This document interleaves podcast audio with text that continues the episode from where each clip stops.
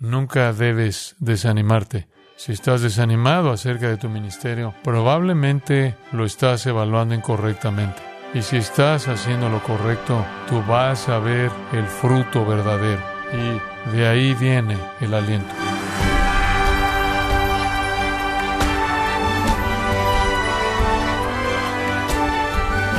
Estamos muy agradecidos por su tiempo y sintonía en gracia a vosotros con el pastor John MacArthur. La conferencia anual de pastores tiene como uno de sus objetivos animar a otros pastores para el desarrollo de sus ministerios. Y el día de hoy, el pastor John MacArthur en la voz del pastor Luis Contreras dará respuesta a preguntas acerca del ministerio, incluyendo la providencia de Dios en la vida de todo creyente. Esperamos que sea de ánimo, de aliento y bendición para usted en esta edición especial titulada Pastoreando al remanente, parte de la conferencia de pastores en la sección Preguntas y Respuestas del año 2023, aquí en Gracia a Vosotros. Esto es simplemente fenomenal que estás aquí y estamos agradecidos de pasar este tiempo contigo y tu influencia es de donde vino la conferencia de pastores. Esto la presencia de estos hermanos aquí, buscando el refrigerio y el ánimo y la preparación que viene de una semana como esta es algo que tú tenías en tu corazón hace mucho tiempo. ¿Dónde comenzó? ¿Cuál era la visión detrás de esto? ¿Cómo, cómo diseñaste todo este concepto? Bueno, no sé si fue mi intención en absoluto. No dije, bueno, esta es una gran idea, hagámoslo. Lo que sucedió es que en los primeros años, cuando Grace comenzó a crecer, teníamos a más y más personas que decían qué está pasando allí. Recuerdo que la revista de Moody hizo un artículo en una revista titulado La Iglesia con 900 ministros y le sorprendió el funcionamiento del cuerpo de Cristo en lo que era la iglesia en la capilla. Eso era lo único que había aquí. Uno de sus escritores principales vino y escribió este artículo y llamó la atención. Traían clases de Talbot y de Fuller a la iglesia y los pastores venían para ver lo que estábamos haciendo. Así que se me ocurrió que si había tanto interés, ¿por qué no? ¿Por qué no comprimimos todo en una semana y así no tenemos que seguir repitiéndonos? Y eso fue lo que condujo a la primera conferencia de pastores y eran, no sé, tal vez 200 o 300 hombres en la capilla. Y luego, durante un tiempo, teníamos dos al año para recibirlos a todos y en cierta manera lo cerramos, lo rediseñamos, no recuerdo exactamente cuántos años, quizás 15 años atrás y se volvió lo que es ahora. Sí, bueno, estamos encantados de que estés aquí y entonces hablemos de tu visión detrás de este tema, en particular de la conferencia de pastores. Pero, ¿cuál era tu visión detrás de esta idea de pastorear el remanente? Bueno, el objetivo era definir el ministerio, definir el ministerio en la iglesia. Si eres un pastor, la escritura define tu ministerio. Y podrás ir a Juan 21, apacienta mis ovejas, apacienta mis corderos, apacienta mis ovejas. Me has oído, acabo de decir eso tres veces seguidas. Entonces, si estás buscando una definición de el ministerio, apacienta mis ovejas. Pedro entendió el mensaje, no siempre entendió el mensaje, entendió este mensaje, luego en su epístola escribió, apacienta, pastoré el rebaño de Dios. Y lo que veo que falta en la iglesia de hoy, en términos generales, es ese compromiso con alimentar el rebaño de Dios. Hay un afecto desmesurado, por extraño que parezca, por la cultura. Hay un deseo impulsor que se tuerce para llegar a la cultura. Pero el ministerio pastoral no se trata de cambiar la cultura. Y si lo defines teológicamente, tu iglesia nunca tendrá nadie que sea un miembro genuino que no sea parte del remanente. No vamos a lograr nada que el Señor no haya decretado ya. Y no quiero ser responsable con la evangelización porque Él escogió a las personas y los medios. Pero creo que lamentablemente ha faltado el ministerio a las almas del pueblo de Dios. y entonces han luchado y han sido heridos. Ellos han estado sin enseñanza bíblica, sin doctrina sólida, sin verdad nutritiva. Mientras que todos se preocupan por lo que piensa el mundo y se preocupan por identificarse con el mundo y su estilo y su música y todo eso, cuando alimentar el rebaño de Dios es como cumplimos con nuestro ministerio y cómo el Señor edifica su iglesia. Así que, así que parecía que este era un momento para recordarles a todos sobre el remanente. Y entonces, si miras las escrituras, es muy claro que Dios obra a través de un remanente. Y la primera indicación de eso está en el libro de Génesis, donde tienes a Enoch. Este es un remanente de la familia de Adán. Y el siguiente es Noé. Y si lo piensas, la mayoría de las estimaciones son que el mundo en el diluvio tendría 750 millones de personas. De eso, Dios escogió a ocho personas. Digo, esa es una realidad impresionante. Y no eran tan buenas. ¿No podría él haber escogido a otras ocho personas? Y recuerda que Noé, durante 120 años, fue esencialmente un predicador de justicia. Y cuando se cumplieron 120 años y cuando se acabaron, eran ocho personas y todas estaban en su familia. Y entonces él comienza una nueva humanidad. Y no pasa mucho tiempo hasta que el nuevo mundo se ha entregado completamente al pecado y están adorando a dioses falsos, así que construyeron un sigurat, la torre de Babel, y el Señor tiene que castigar y juzgar y separarlos porque son tan corruptos que van a tener que ser divididos para poder responsabilizarse mutuamente y de ahí surge otra nueva humanidad. Dios identifica a un adorador de la luna caldeo llamado Abraham y dice, te escojo. Y Abraham es el padre de una nueva humanidad. Así que hay una nueva humanidad y es una tribu de personas pequeña, indescriptible y diminuta. Pero ellos representan el remanente.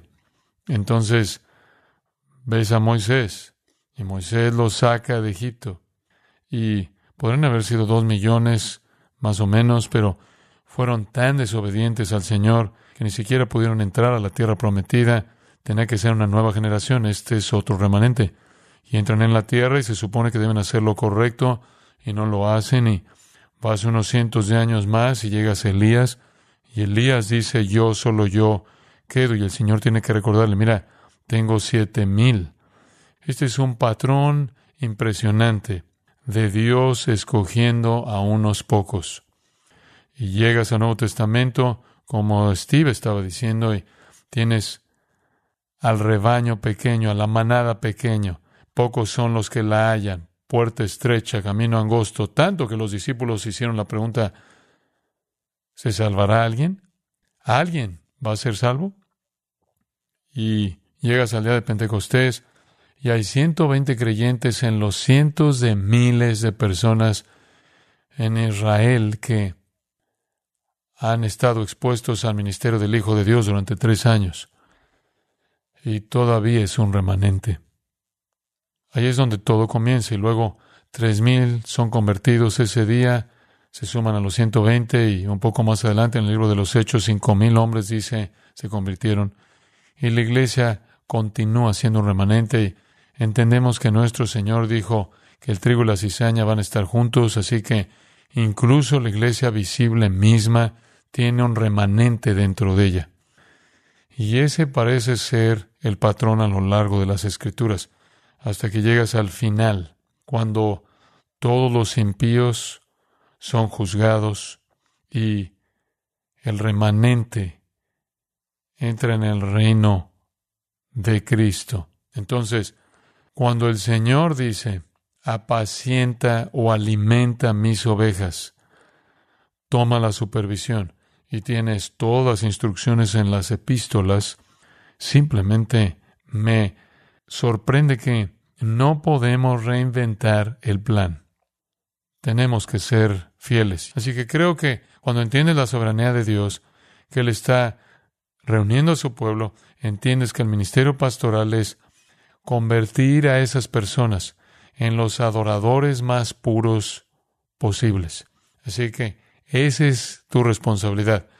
No hacer que todo sea súper simplista, no tratar de convencer a las personas que no van a creer mediante algún medio, mecanismo o compromiso de que deben creer, sino que más bien edificar a los santos para que ellos puedan estar completamente comprometidos con adorar y servir y glorificar a Dios. Cualquier cosa menos que eso, tú dejas de cumplir con tu ministerio. No puedes preocuparte por cuántas personas tienes o cuántas no están ahí o cuántos asientos vacíos tienes. Eres responsable ante el cielo por el asiento ocupado. Hoy va a agregar otro Isaías 6, donde Isaías recibe su comisión al final del sexto capítulo, 8 al 13. El Señor le dice, ve y entiende esto, que no irán, no verán, no entenderán. Bueno, esa, esa es una comisión bastante desalentadora. Eh, Isaías responde diciendo, ¿hasta cuándo? ¿Por cuánto tiempo hago eso? Y el Señor le dice, hasta que no quede una persona, solo sigue haciendo eso. ¿Por qué? En ese versículo final él dice, porque hay un remanente. Él usa la ilustración de un árbol que está siendo cortado, pero el tronco permanece y todavía tiene vida en él. Y él dice, el tronco es la simiente santa. De nuevo, santa significa separada. Así que Isaías, tu trabajo es alcanzar la simiente santa y ministrarles. Ese es el remanente. Y esa, esa idea de que van a oír y no van a entender, eso es repetido cuatro veces en el Nuevo Testamento. En otras circunstancias, por nuestro Señor, por el apóstol Pablo. Así que ese es, ese es un principio de mucho tiempo. Más vale que cuides del remanente porque se te ha encomendado a ti y tú vas a dar cuentas al Señor por cómo cuidaste de sus ovejas amadas. No conozco un llamado más serio que ese. E ignorarlos o tratarlos con indiferencia mientras que estás preocupado por algún tipo de estilo o algún tipo de popularidad o algún tema o asunto cultural o alguna causa social. No tiene nada que ver con el llamado al ministerio. ¿Qué dice esto acerca de la predicación expositiva, MacArthur?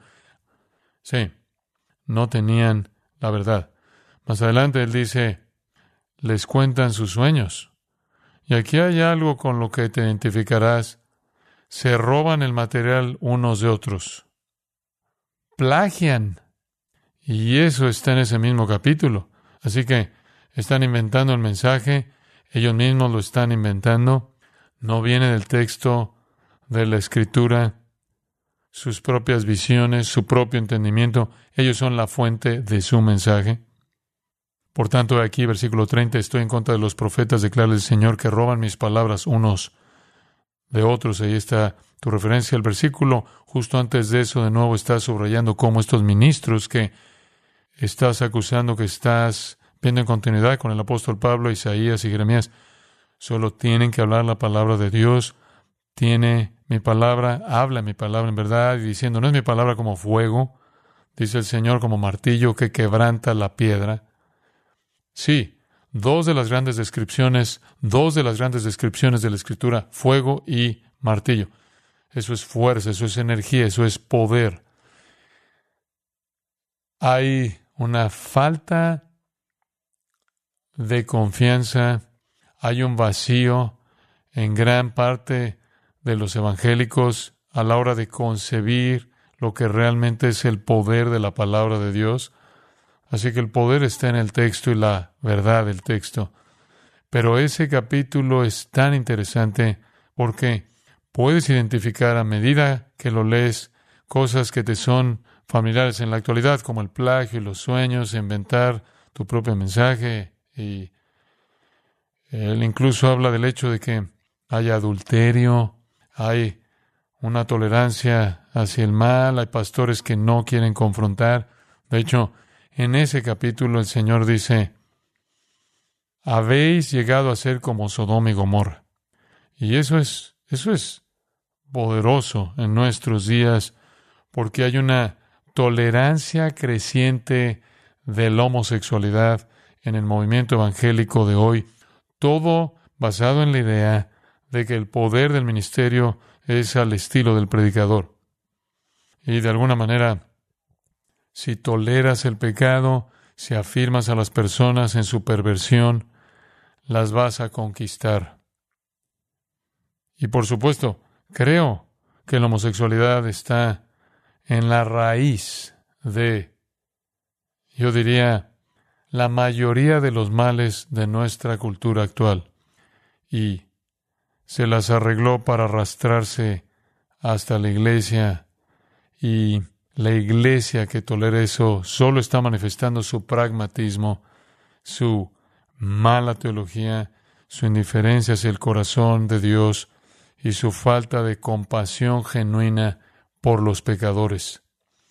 Y eso es lo notable, es que la atracción suele ser un intercambio por la verdad, pero lo que estás diciendo es que le falta compasión, lo que Jeremías está diciendo es paja en lugar de grano.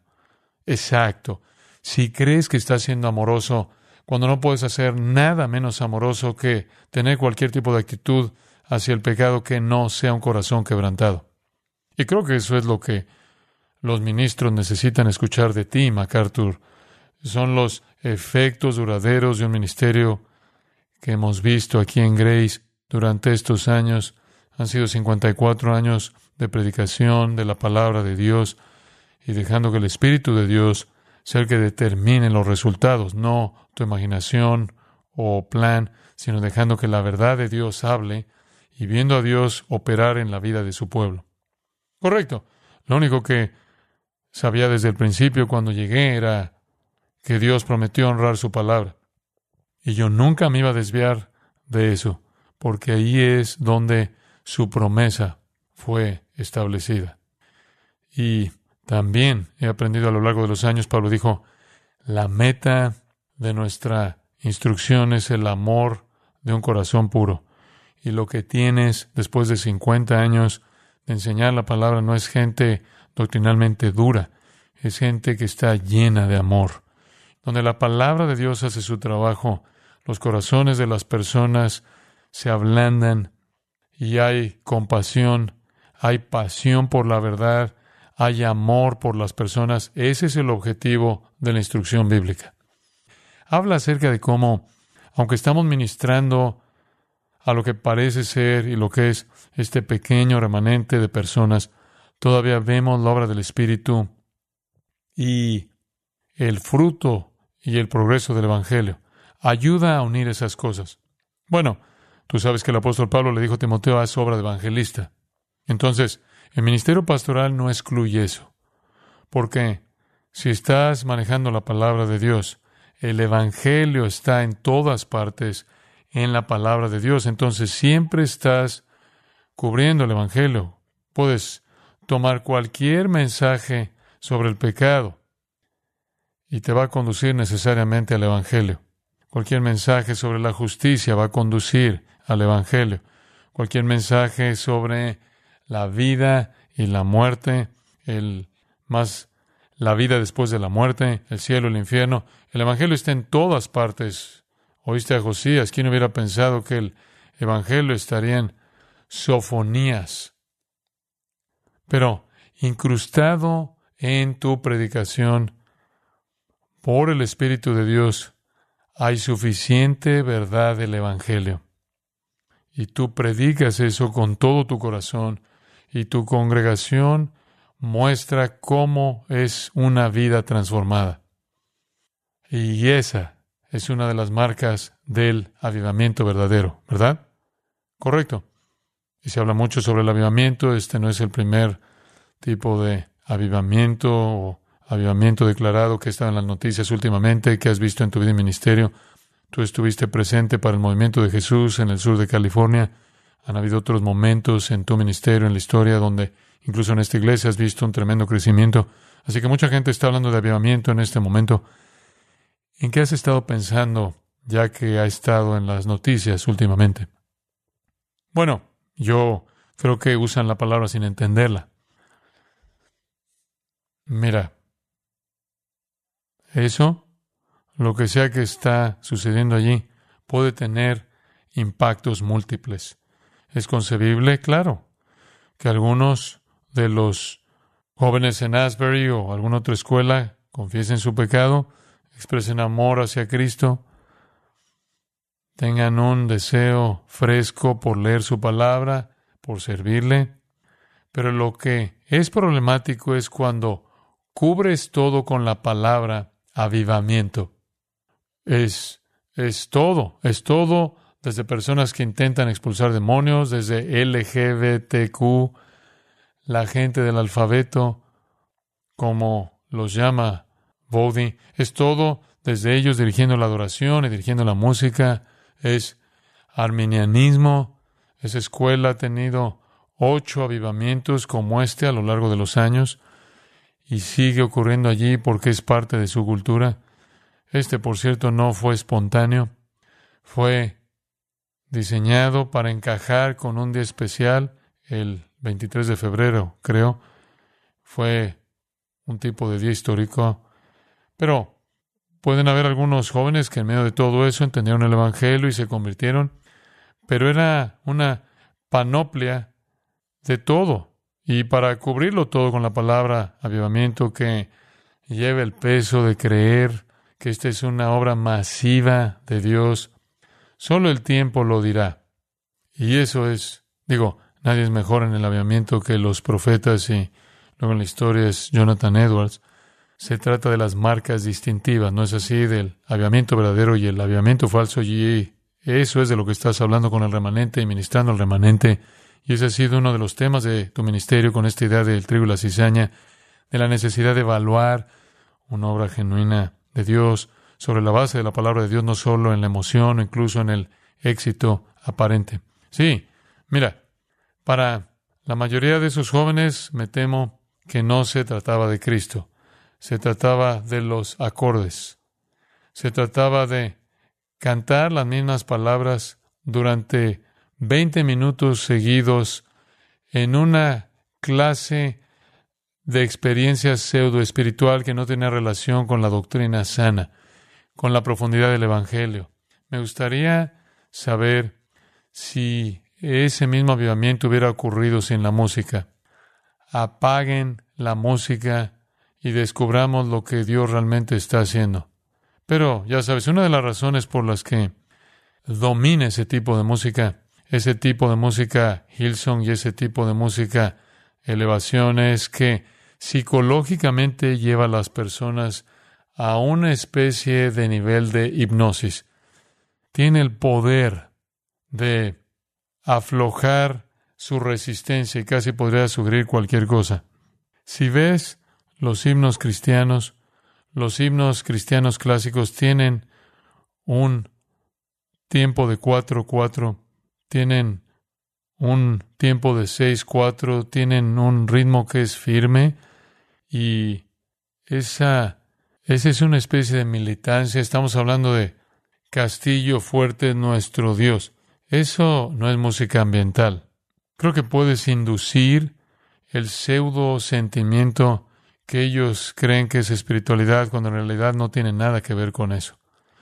Ma, ¿cómo te mantienes animado? Los pastores a veces se sienten desanimados por algunas de las verdades de las que hemos hablado, por la dureza de corazón, por la, la degeneración de la cultura. ¿Cómo te animas? ¿Cómo estás animado en estos días en lo que estás viendo en la iglesia, en el ministerio? qué informes están llegando que conmueven tu corazón, qué hay en tu vida que te trae gozo y alimenta aún más la resistencia, perseverancia por la que eres tan conocido ahora. Bueno, ¿de qué hay que desanimarse? Cristo dijo, edificaré mi iglesia, las puertas del infierno no prevalecerán contra ella. Leí el final, ganamos. Digo, llegar ahí tiene los altibajos de la vida, pero la victoria ya está ganada. Me encanta la declaración de Pablo de que siempre triunfamos en Cristo. Nunca debes desanimarte. Si estás desanimado acerca de tu ministerio, probablemente lo estás evaluando incorrectamente. Y si estás haciendo lo correcto, alimentando el rebaño de Dios, dando un ejemplo piadoso, amando al pueblo de Dios, predicando la palabra con poder y convicción, tú vas a ver el fruto verdadero. Y de ahí viene el aliento.